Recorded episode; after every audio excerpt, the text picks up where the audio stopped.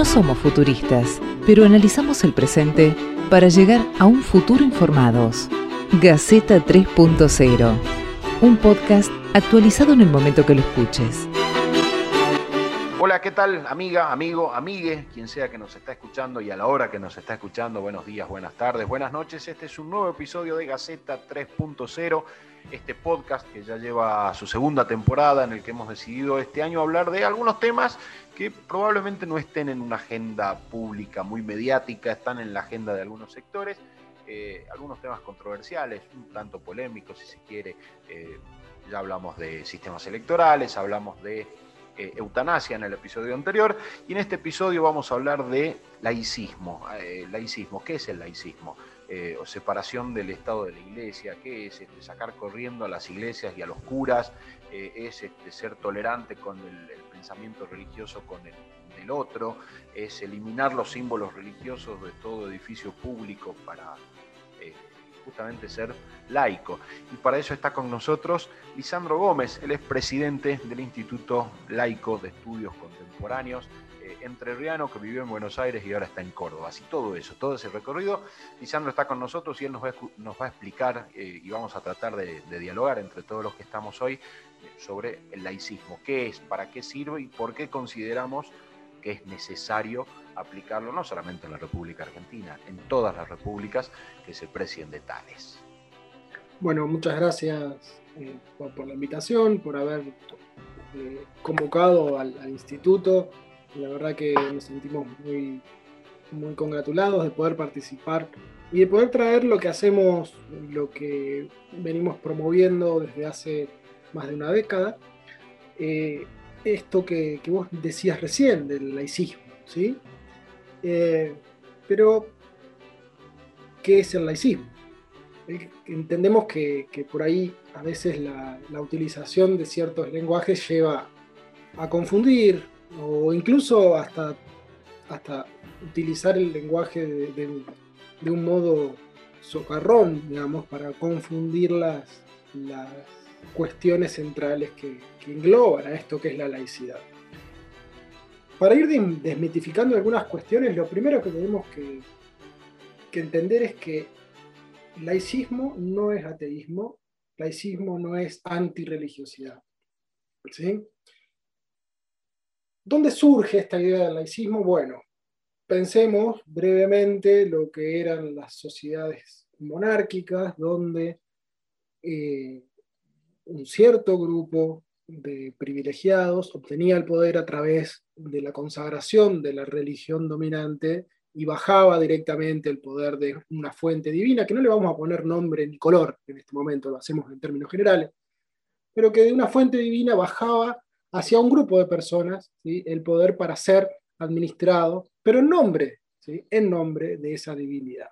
Así fue desarrollándose la antigüedad hasta el quiebre ¿sí? de las revoluciones burguesas, por decirlo de alguna manera, la revolución inglesa, la revolución francesa, la revolución norteamericana.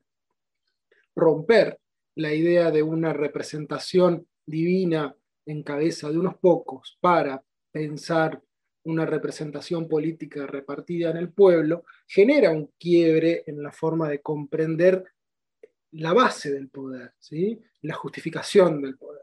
Y esa justificación del poder, más allá de que podamos después elegir un Estado teocrático, por ejemplo, no deja de ser esencialmente soberana, popular, laica en el sentido de no religiosa. ¿Se entiende? Entonces, ¿cuál es un poco el primer punto de partida para este de la laicidad? Bueno, básicamente comprender que separa la laicidad los ejes o los campos de la religión por un lado y la política pública por el otro. Entonces, frente a ese nuevo paradigma, el laicismo es un desarrollo de ideas que va a apostar a la laicidad como modelo. El laicismo es en realidad la, militancia de la idea de la laicidad, ¿se entiende? Es la actividad de la laicidad. Y en ese activismo vamos a encontrar diferentes eh, texturas, diferentes em, modelos de laicidad y, de laicismo. Un laicismo eh, bien asertivo, al modo francés, que va a pasar por diferentes etapas, ¿sí? bastante, bastante controversial en cierto sentido porque era reticente y combativo. ¿no? Y también, por ejemplo, un modelo un poco más eh, laissez-faire, digamos, de dejar hacer, una, una, neutralidad donde el Estado no se mete en la esfera de la religión. Esos serían como los dos extremos. ¿sí? Dentro de ese gran abanico que podemos encontrar adentro, brevemente para no, no, no hacer menciones eh, tan históricas, tenemos que preguntarnos cuál es el modelo que tiene nuestro país. Y acá viene el segundo mito que vamos a tratar de derribar hoy, o que intento derribar hace rato y, ustedes van a escuchar lo que yo intento derribar. Es el mito de la Argentina como país confesional. ¿A qué me refiero? hagamos memoria, ustedes son todos mucho más grandes que yo, pero fíjense, recordemos los atlas, ¿se acuerdan los atlas de, geografía los cuales tenían eh, la bandera, los datos de población, la densidad de, población, el territorio, eh, la capital y la religión oficial? ¿Se acuerdan del dato de la religión oficial? Bueno, si uno buscaba en los atlas, y si hay alguno en alguna biblioteca, háganlo, la Argentina aparecía como un Estado con, cuya religión eh, oficial era la católica. Y esto, en realidad, no es un dato que puede ser contrastado con el modelo de Estado que tenemos. ¿Por qué? Porque para que un Estado tenga una religión oficial, ¿sí? debe asumirlo en su normativa. Y entonces el Estado tendría, una cosa que es bastante interesante, porque imagínense que el Estado es la conformación ¿sí? jurídica de un ideal en realidad, no puede tener personalidad per se, ¿sí? es una cuestión en realidad construida, pero bueno, le estaríamos metiendo una religiosidad determinada. Es bastante raro, es como decir que la sociedad anónima tal es de Boca o es de River, por decirlo de alguna manera en términos comunes y, y para entrar en un lenguaje un poco más, más descontracturado. Pero nos encontrábamos con ese dato de que la Argentina tiene o tenía, se mostraba como una religión oficial.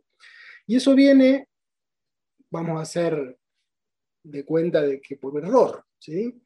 ¿Por qué digo que vamos a hacer de, de cuenta que es por error? Porque en realidad es una cuestión que se ha construido alrededor de un discurso dominante y que ha, se ha impuesto generando esa idea de que la Argentina tiene la religión oficial.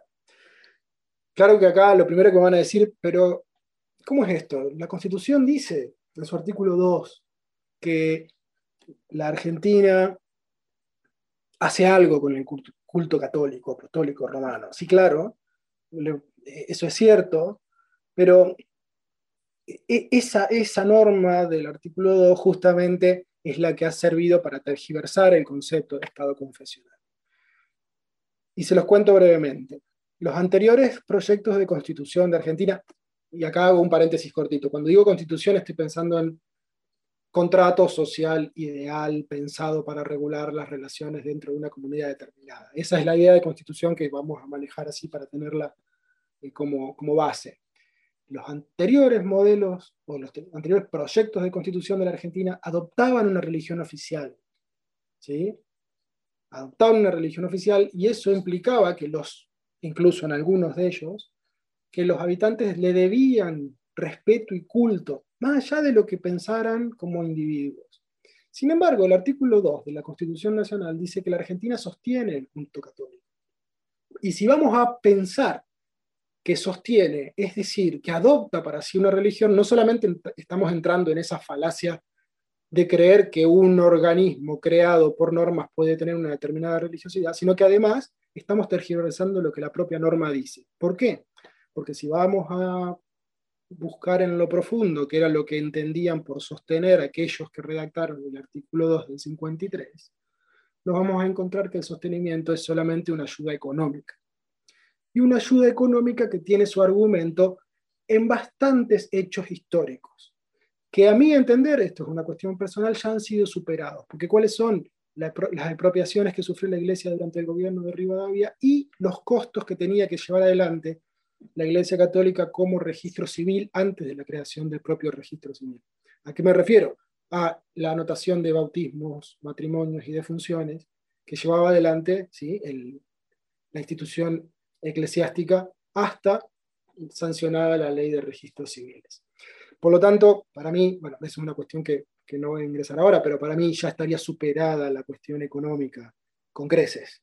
Y si nos metemos en la historia reciente, me parece que ya el sostenimiento es una cuestión, esto es personal, pero creo que ya es una cuestión hasta desmedida. Entonces, ¿tenemos un Estado confesional? La respuesta es no. ¿Por qué se dice que tenemos un Estado confesional? Bueno, el discurso dominante asumió esa posición de que había un discurso confesional, pero fíjense que entre las relaciones de la Argentina con, la Iglesia y luego de, luego de que el Estado Vaticano fuera reconocido como cabeza institucional de la Iglesia Católica a nivel mundial, fueron siempre muy tensas hasta los gobiernos de facto. ¿sí?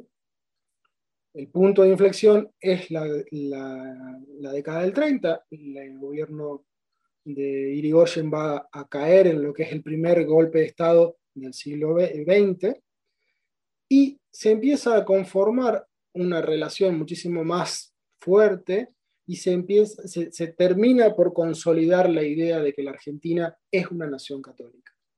¿sí? ¿Cuáles son los problemas de asumir que la Argentina es una nación católica? Bueno, Primero que se impone la religión más allá de las creencias particulares de sus ciudadanos o ciudadanas. Y segundo, que hay ciertas cuestiones que podrían confundirse. No sabríamos con qué normas tener que lidiar en un, problema. Por, por ejemplo, no sabríamos si aplicar las normas que salen del Vaticano para la sanción de delitos eh, cometidos por eh, miembros de las congregaciones o el Código Penal, por ejemplo. Un tema importante y que está muy en debate hoy en la, actualidad con el tema de todo el surgimiento de los casos de abuso eclesiástico. ¿sí? Mendoza, La Plata, ¿sí? el caso del próbolo, son temas que son muy, muy controversiales. Pero retomando un poco nuestra, nuestra idea central, ¿Qué es entonces la laicidad? Bueno, la laicidad se puede entender como principio ¿sí? que estima a la protección de la libertad de conciencia y a impedir la intromisión de cuestiones que no son particularmente naturales del espacio público en el espacio público. ¿Qué quiere decir esto? Que a la hora de tomar decisiones, el gobierno debe basarse en lo que se entiende como razones públicas. Las razones públicas son aquellas que puedan ser medianamente compartidas por la comunidad sin ingresar en cuestiones de su propia autonomía, de su propia creencia particular. Entonces, por ejemplo, el discurso de un legislador que decide no votar un proyecto que se está discutiendo en virtud de sus propias creencias religiosas, no sería aceptado en una sociedad que opera con la garantía de la laicidad, porque no es una razón lo suficientemente pública como para poder llevarla al debate. ¿Se entiende cuál es el punto de, inflexión? La idea del Estado laico es separar en términos eh, de esferas, si quieren, lo que es la religiosidad de la esfera pública. Claro que esto tiene sus desafíos. Primero, estamos en un mundo extremadamente globalizado.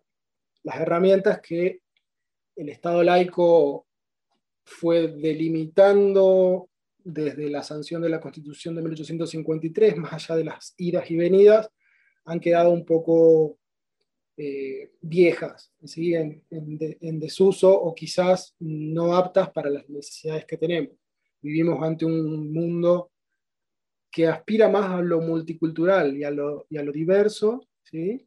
y en ese sentido se mezclan todas las esferas, lo público, lo privado, incluso lo comunitario, ya hay una tercera esfera que está dando vueltas. Y lo importante es cómo reaccionar desde la laicidad frente a estos problemas.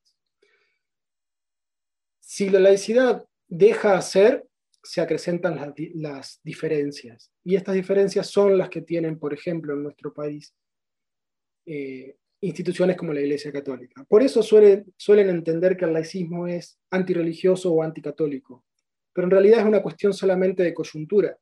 Si fuese la religión dominante del protestantismo, ¿sí? la laicidad operaría contra los privilegios que tiene la Iglesia protestante. ¿Se entiende? Entonces, un poco también hay que, hay que observarlo por una cuestión de coyuntura. Entonces, la laicidad lo que va a intentar hacer es tratar de igual modo a cada uno de los sujetos que conforman la comunidad, entendidos en este sentido institucionalmente como cultos, para, como, cultos de, de religiosidad, como para asegurarles que posean el espacio suficiente para desarrollar sus tareas.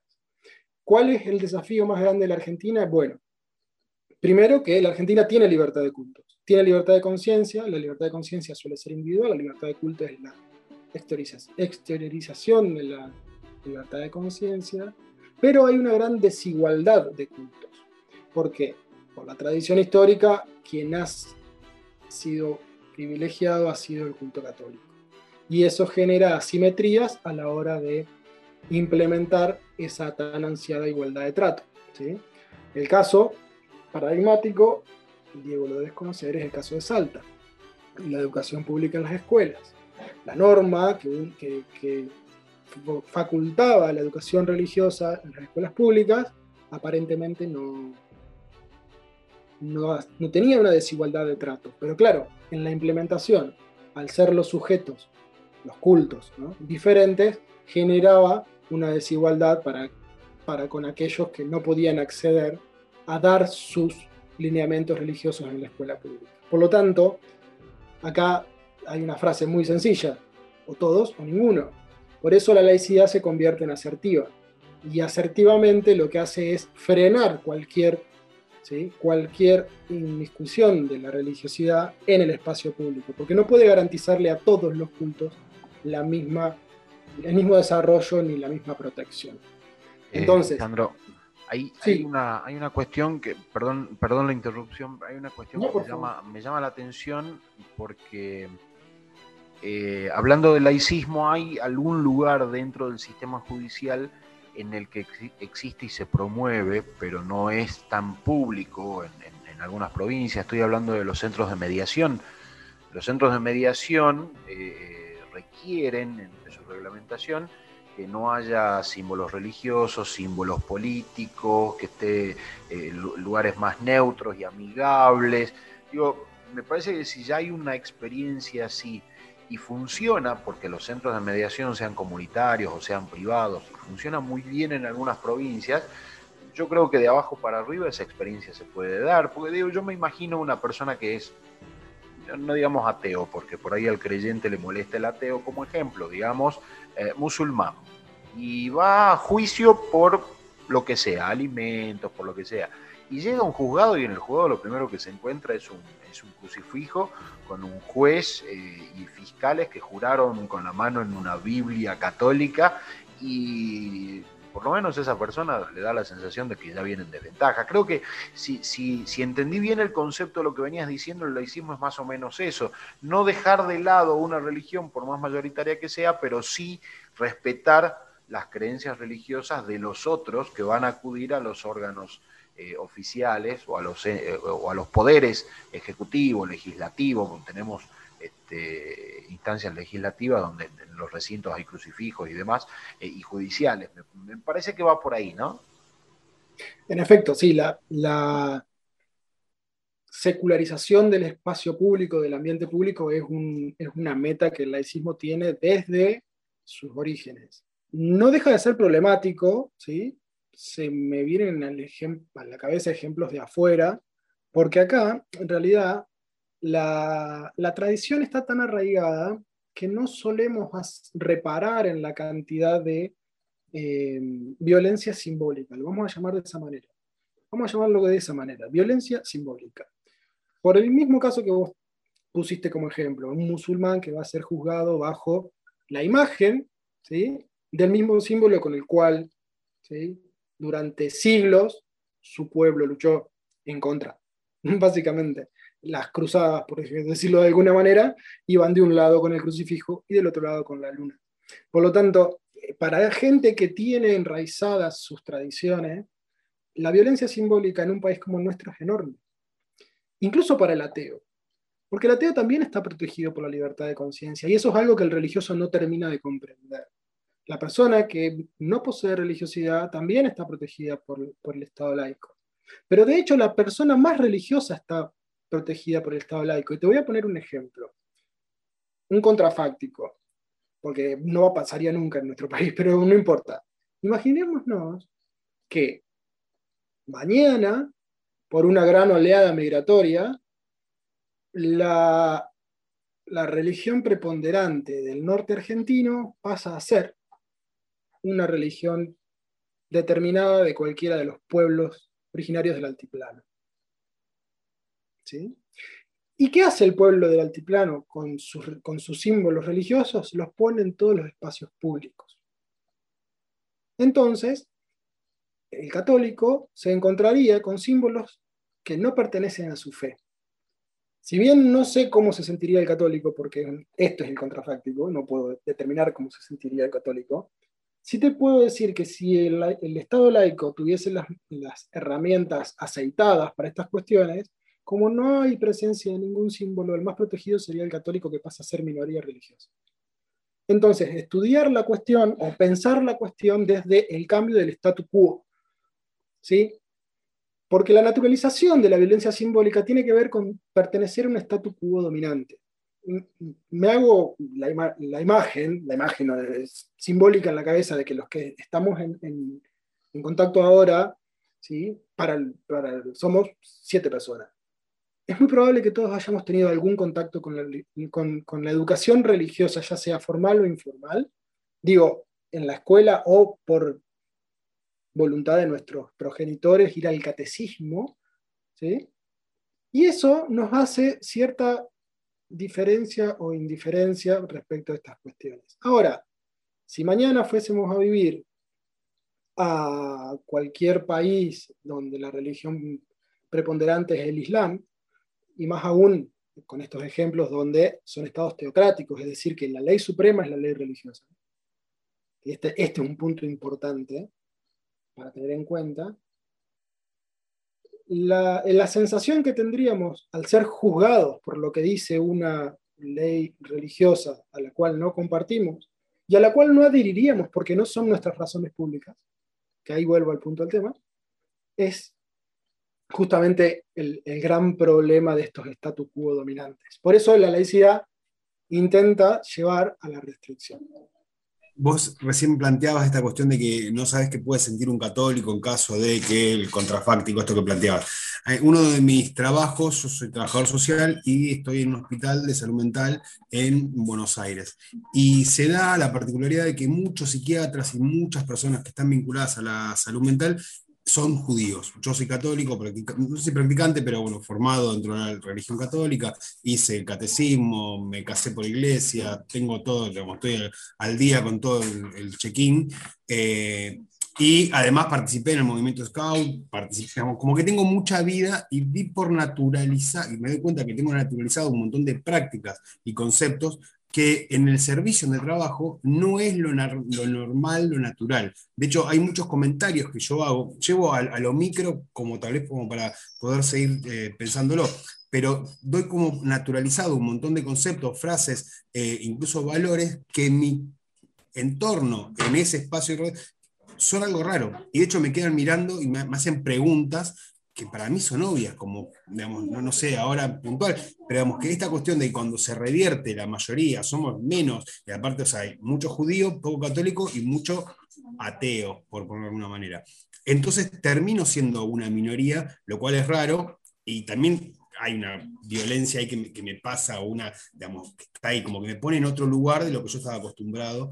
Entonces, no sé si va por ahí, pero quería hacer ese comentario que creo que justo lo que nos estás contando es el, ejemplo que yo estaba buscando, digamos. Eh, si bien lo llevas a tu ámbito laboral, que, por ahí es un poco más, reducido que la idea de, de un Estado o de una comunidad, pero sí, creo que, es, esa es la cuestión.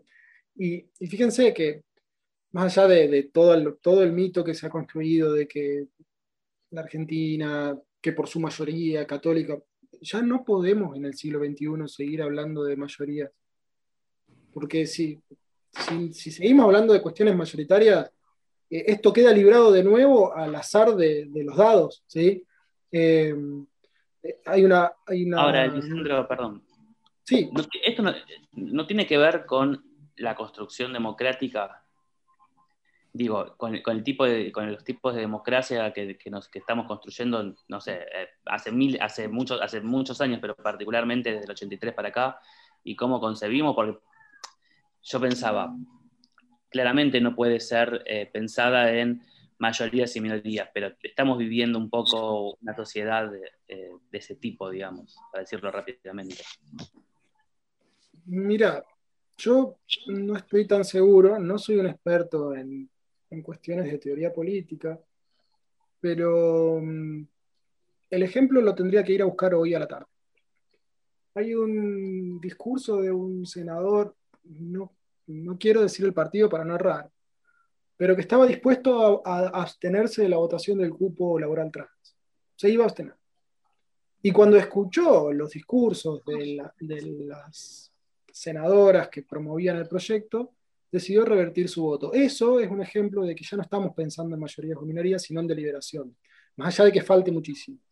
Y creo que acá también la laicidad tiene un montón de cosas que hacer. Porque, no sé si estuvieron viendo los medios, hace muy poquito eh, un par de semanas, en Mar del Plata, un juez federal cauteló una ley de alcance nacional, ¿sí? y la mayoría de sus argumentos para cautelar esa ley venían por cuestiones religiosas. Eso para un juez, para mí es inadmisible, eh, no es, eso es cualquier cosa menos una sentencia judicial, digamos. eso es una expresión de, de motivos y de valores personales, pero más allá de eso no es una sentencia judicial, pero tenemos un problema, es autoridad y al decir lo que él dijo como expresión de motivos, hizo un discurso autoritativo.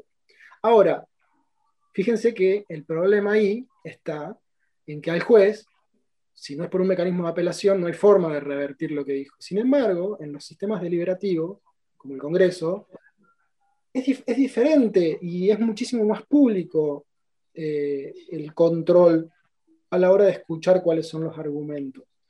Si no recuerden todo el debate últimamente hemos estado asignados por cuestiones religiosas en el debate público, por la ley de interrupción voluntaria del, embarazo, por el matrimonio igualitario, por la ley de muerte digna, por la... Son todas cuestiones donde en realidad el punto central de la discusión está en una cosmovisión particular de cómo, de cómo se ve el mundo, valga el, juego de palabras, digamos.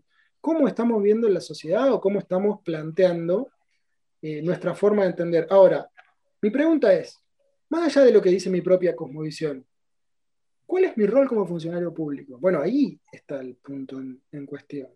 Si yo voy a seguir dejando todo librado a la mayoría, repito, es lo mismo que tirar los dados. Porque hoy sos mayoría, mañana sos minoría. Entonces, si tenemos los mecanismos lo suficientemente aceitados como para que a partir de la deliberación se logren estas cuestiones, me parece que tenemos que ir hacia ahí y no hacia la suma cero constante de lo que puede llegar a ser cambiar el mazo de cartas, ¿no? porque si no, no sabemos cómo, cómo pueden salir las cosas. Me parece, me parece muy interesante como disparador, digamos. Eh, estaba haciendo el ejercicio mental mientras escuchaba tus valiosos argumentos y, me parece interesante también el rol eh, que juega, digamos, la iglesia, en este caso católica en la Argentina, para apalancarse en cuestiones de políticas y de derechos en los que nada o realmente muy poco tendría que influir. ¿no? Me refiero, por ejemplo, a lo que refiere a la vida política. Ni hablemos, por ejemplo, de la cuestión sanitaria y a la hora de, por ejemplo, eh, cómo intercede negativamente eh, a la hora de Mm, prestar un, un rol tan importante como la educación sexual integral. Pareciera que le tenemos que pedir permiso cuando después tenemos embarazos no deseados, por ejemplo. o pareciera que eh, tenemos que pedirle permiso, eh, ahora ya no, pero después derivaba en abortos clandestinos. Cuando digo, terminan siendo en una lógica solo de poder parte del problema y no de la solución. Insisto, parte del problema y no de la solución. Entonces, termina siendo una sociedad desintegrada, ¿no? nos preguntamos quién tiene que levantar al caído. Y, me da la sensación de que también hay mucha, eh, a la hora de hacer este análisis, eh, al menos, entre ignorancia e hipocresía, digo en términos generales de una sociedad, cuando no interpreta eh, la gravedad del asunto. La gravedad del asunto. ¿Y por qué hago este análisis? Porque si nosotros pensamos que el no mantenimiento de una ruta puede derivar en un accidente simplemente, y bueno, va a haber gente que puede lesionarse o morir, pero no estamos pensando que además eso lo vamos a pagar entre todos, porque esas personas que se lastiman o se mueren las termina nuevamente pagando, por ejemplo, el Estado Nacional, por lo tanto, todos los argentinos. Me da la sensación de que no son francas esas discusiones. Y en este caso, la iglesia está jugando, se está apalancando en, un servicio que tendría que ver solo religioso para influir también en la vida política.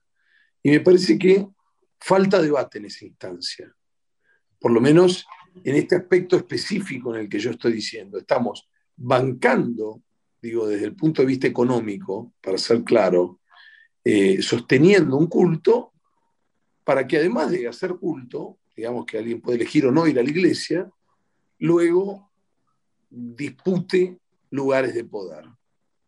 Y eso en lugar de ser más democrático, nos quita democracia. Y mientras escuchaba tus argumentos, esta idea se me clarificó y quisiera saber tu visión respecto de esta declaración que acabo de hacer, Lisandro. Mira, acabas de, de hacer un ejemplo. A mí me gusta hacer ejemplos porque pues, yo, mi formación es jurídica, yo soy abogado, pero además me dedico a la docencia, o, aspiro a dedicarme a la docencia con, un poco más de énfasis, pero bueno, estoy dando mis primeros pasos. Eh, lo que vos nombrás, yo le puse, le puse un, mote, un nombrecito, eh, es la paradoja de la campaña ajena. ¿Por qué? Porque uno pensaba, las grandes campañas que se hicieron en contra de la educación sexual integral, en contra de la ley de aborto, en contra del matrimonio igualitario, todas financiadas por toda la ciudadanía que estaba a favor de la ley de ESI, a favor de la ley de IBE. Entonces, es la paradoja de la campaña ajena. Vos estás financiando una campaña que en realidad va a, ir en contra de lo que vos pensás. fíjate, ese es el problema de la, de la desigualdad de cultos.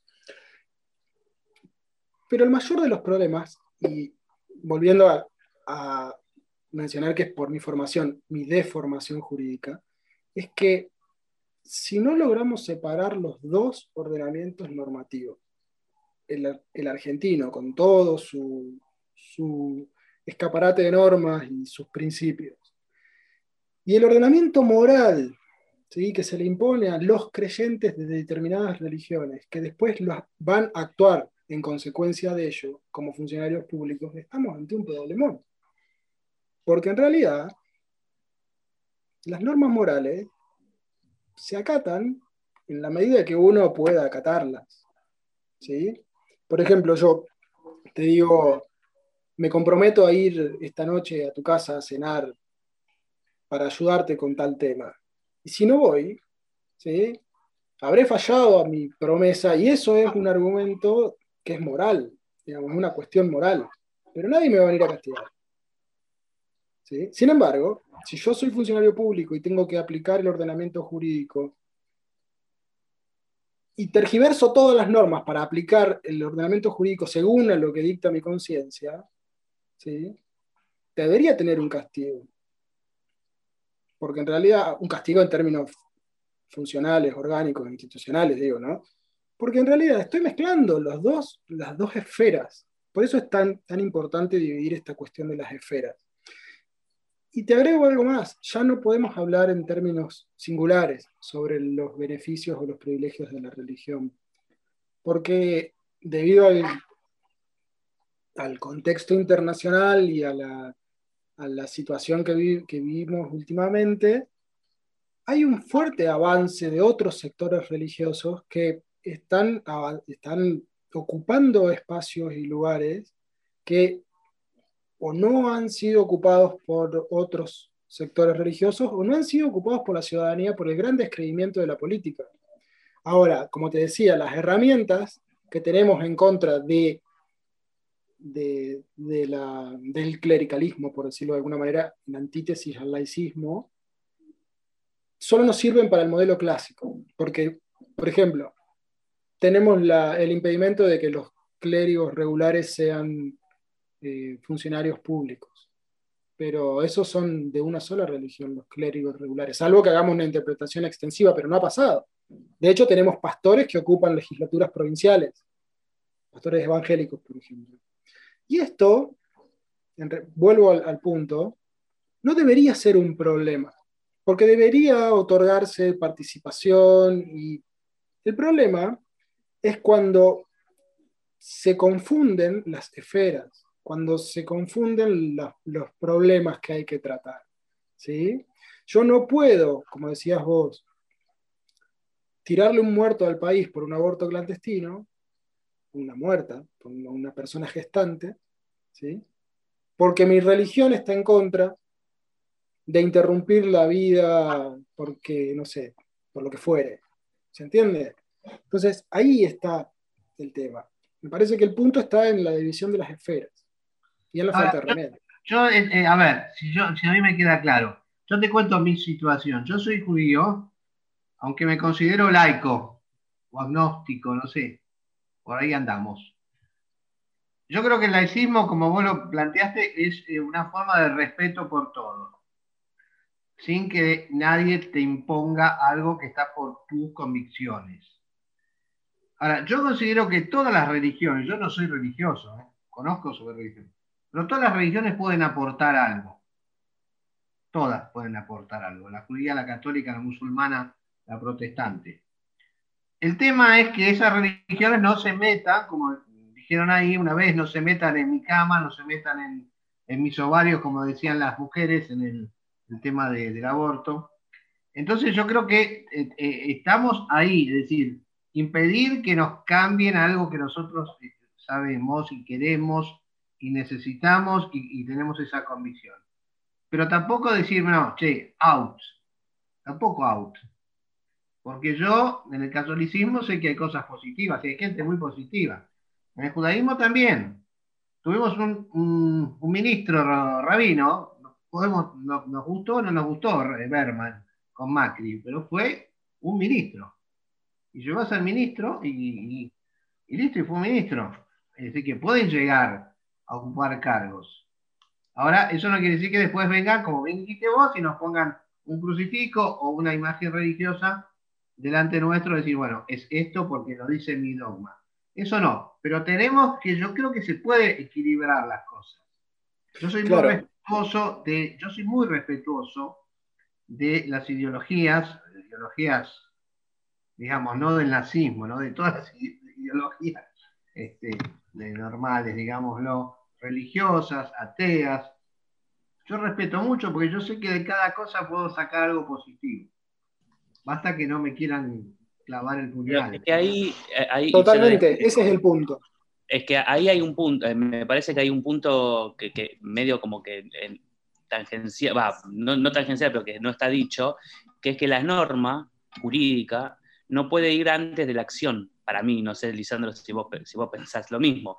Digo, yo no puedo, eh, desde mi posición también, eh, medio leguleyo, yo creo que, que, la, que, la, acción normativa muchas veces tiene que estar acompañada por una, por una acción social, digamos, y que la, que la norma acompaña un cambio, un, cambio de, de, comportamiento. Yo pensaba, por ejemplo, en, médicos eh, o en fuerzas policiales la, profundidad de lo, clerical, digamos, en, muchas veces, hasta incluso teniendo eh, religiosos dentro y, pagos por, los estados, es muy importante.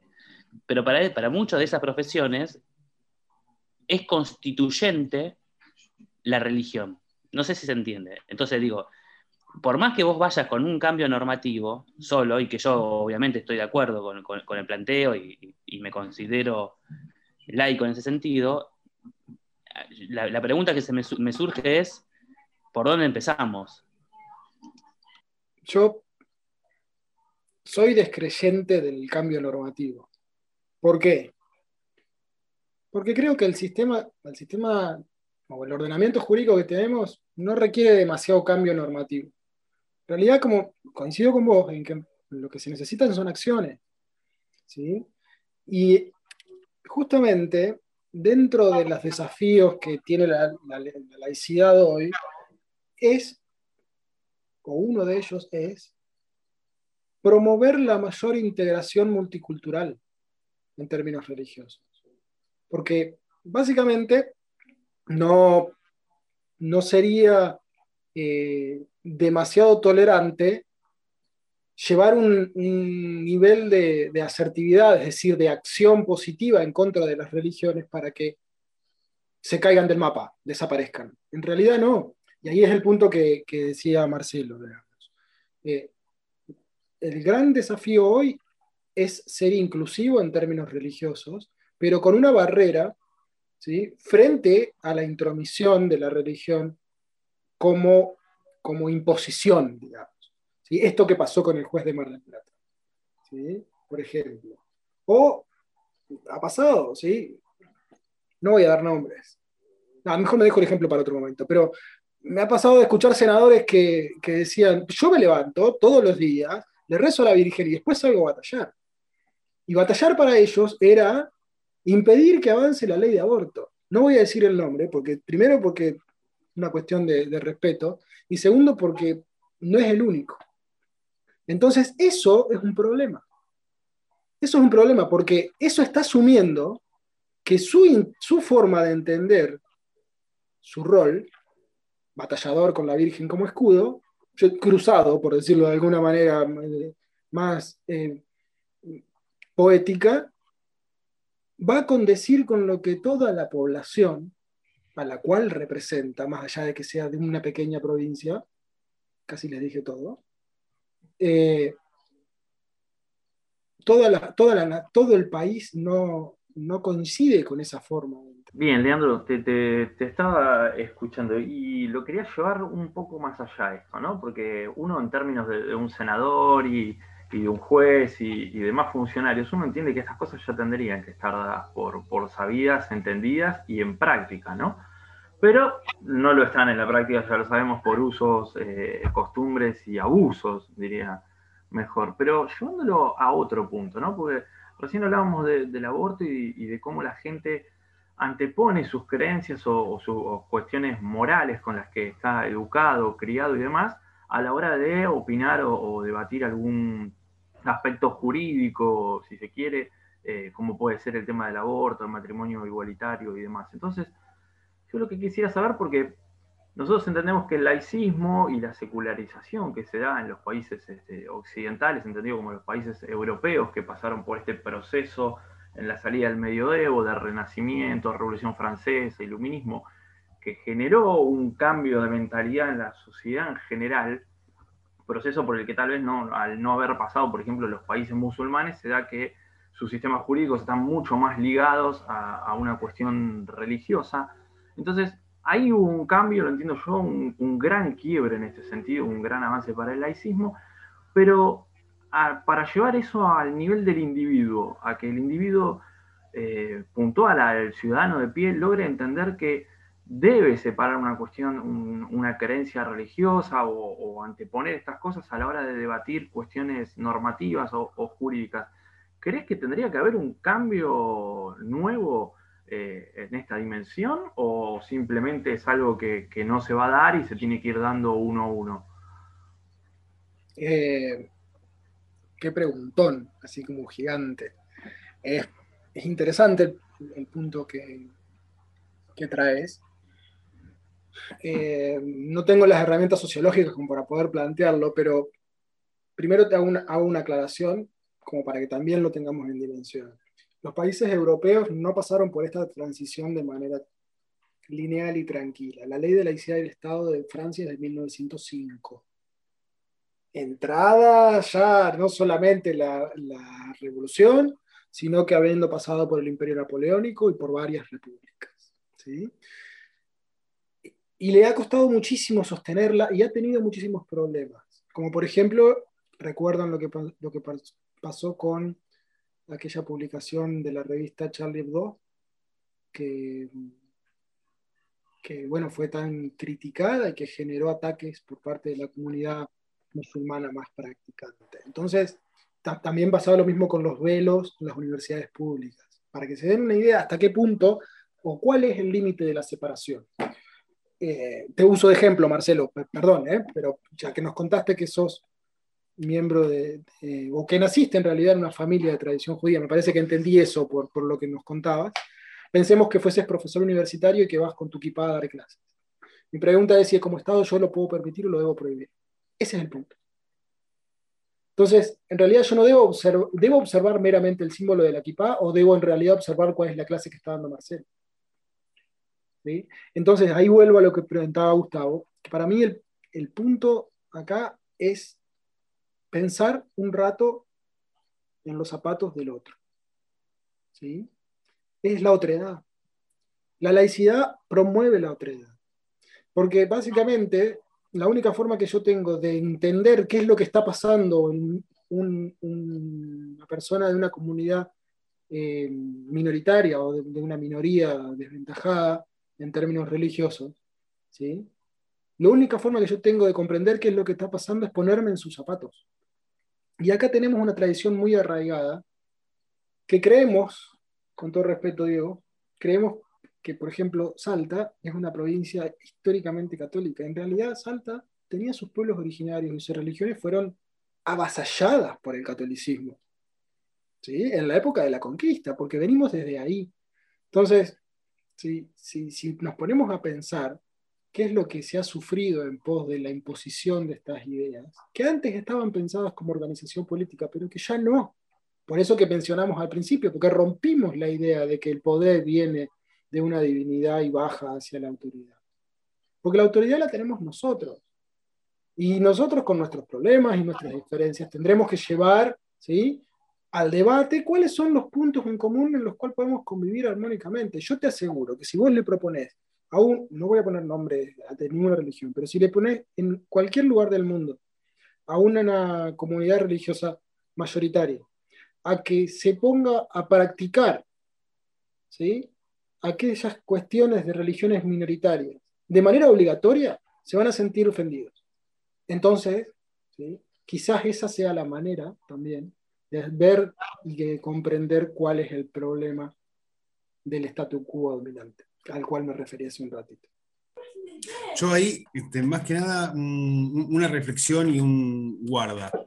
¿no? Porque esta cuestión de que, eh, si bien adhiero a, lo laico, al laicismo del Estado y demás, digo, celebro eh, los legisladores que se manifiestan siendo de determinada religión, este, porque lo mismo le pido a, los compañeros eh, de izquierda, que ellos miran el mundo a partir de una determinada óptica y es claro, ¿no? Me preocupa más los que no manifiestan desde qué lugar hablan.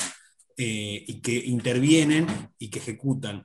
Digamos, tal vez el problema de, las religiones es que quieran imponer como un pensamiento único. No lo que piensan sobre determinados temas, si están a favor o en contra del aborto, yo tengo mi posición bien, bien tomada sobre esto, pero digamos, no me preocupa un legislador que esté en contra de la interrupción voluntaria del embarazo, sí me preocupa que quiera imponerla a los demás. Porque digo, de la misma manera que yo me, eh, me siento identificado, interpelado por muchas cosas de la religión católica. Eso como guarda que a partir del laicismo se prohíban determinadas manifestaciones. Digo, me parece que es, la amplitud de pensamiento. Y esto que planteabas hace un rato de, la intervención de las religiones, yo tengo como una sensación de un retroceso del poder de las religiones eh, en líneas generales. Pero también tengo una lectura muy occidental, porteña, eh, argentinocéntrica, eh, pero porque miro a Brasil y digo, no, en Brasil las religiones, los evangélicos tienen de mucho poder, y miro los países árabes o, musulmanes y tienen muchísimo poder eh, el pensamiento religioso. Pero creo que hay una, tendencia eh, natural incluso a que las religiones pierdan eh, ese poder, en ese poder real en los estados, ¿no? porque los estados van para, para otro lugar. Yo celebro el, laicismo, creo que, va por ahí, que tenemos que, lograr instituciones más, más instituciones laicas, eh, que eh, la, religión está muy metida en un montón de, la sociedad civil, en un montón de organizaciones que no nos damos cuenta, incluso eh, en los scouts, como, como ejemplo, que, me toca de cerca. Pero, pero nada, es esto, me parece que hay que ir, a, recién lo decías, a esta cuestión de, de la aceptación del pensamiento del otro y que podamos manifestar, yo pienso, hablo desde este lugar, ¿no? incluso yendo a los medios, ¿no? Digamos, ¿desde qué lugar están hablando? Eh, Clarín, Página, TN o, cualquiera. Eh, me parece que es mucho más sano y más rico el debate. Gracias. Por. Yo para terminar un segundito, un poco continuando un poco lo que había dicho Lisandro, es cierto, cuando vos dijiste el, el ejemplo de que si yo entraría con kipá a un lugar, ¿qué pasaría? En realidad sería lo mismo que si entra alguien con un crucifijo yo tendría que respetarlo. Yo tengo que respetarlo. Si yo entro con kipá, el tema es que yo no le quiera poner la kipá a todo el mundo, ¿viste? Ese es el tema, que le quiera colgar el, crucifijo a todo el mundo. Este, ese es el, me parece que, va por ahí el tema. Entonces, por eso. Este, ah, perdón. No, no, te decía eso, que, que como dije, en parte, repito lo que dije, lo importante es Vos sos así, respetame. Yo te respeto a vos, respetame a mí. Ahora, yo no te voy a meter este, eh, algo en No, no, yo aborto no, porque mi religión, no, no, no, no. Si vos querés aborto, aborto. Yo a lo mejor votaré en contra, tal vez. Tal vez voté en contra.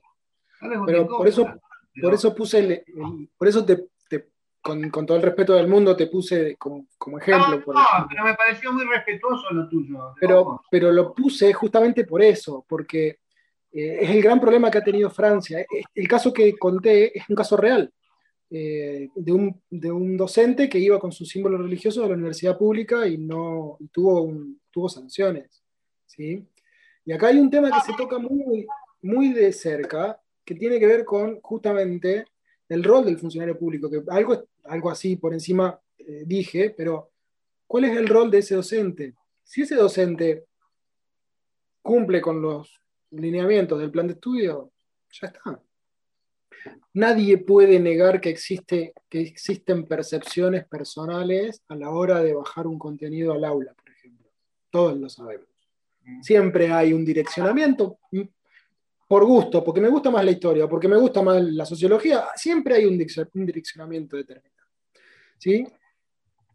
El gran problema que, que, también se, empieza a desenmarañar de estas cuestiones es que muchas de las religiones suelen plantear pensamientos extremadamente dogmáticos.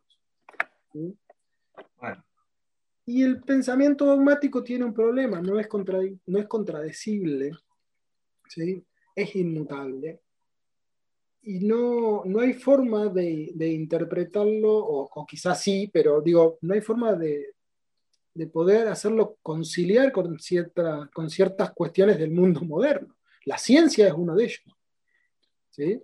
Entonces, tenemos ciertos dogmas que son anticientíficos, como por ejemplo, enseñar en la escuela teorías sobre la evolución humana o sobre la creación por parte de un ser divino.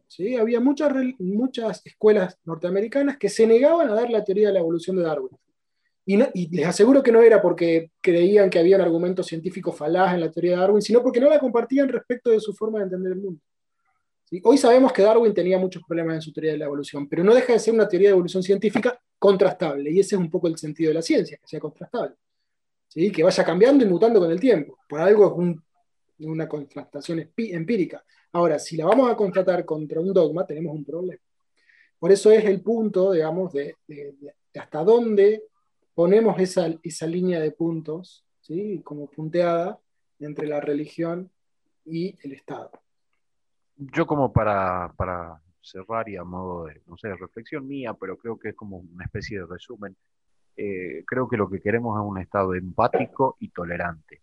Y que las creencias religiosas individuales no interfieran en la toma de decisiones sobre todos nosotros, porque al final del camino ese, ese es el problema. Para legislar, para dictar una sentencia o para ejecutar un programa de gobierno, cuando la creencia religiosa está por encima de todo eso, eso termina impactando en creyentes de cualquier credo, no creyentes o, gnósticos o agnósticos y lo que sea. Entonces me parece que lo que queremos definitivamente es un estado empático y básicamente tolerante. Yo, si alguien más quiere, quiere meter algún bocadillo como para ir cerrando, Lisandro, ¿sí?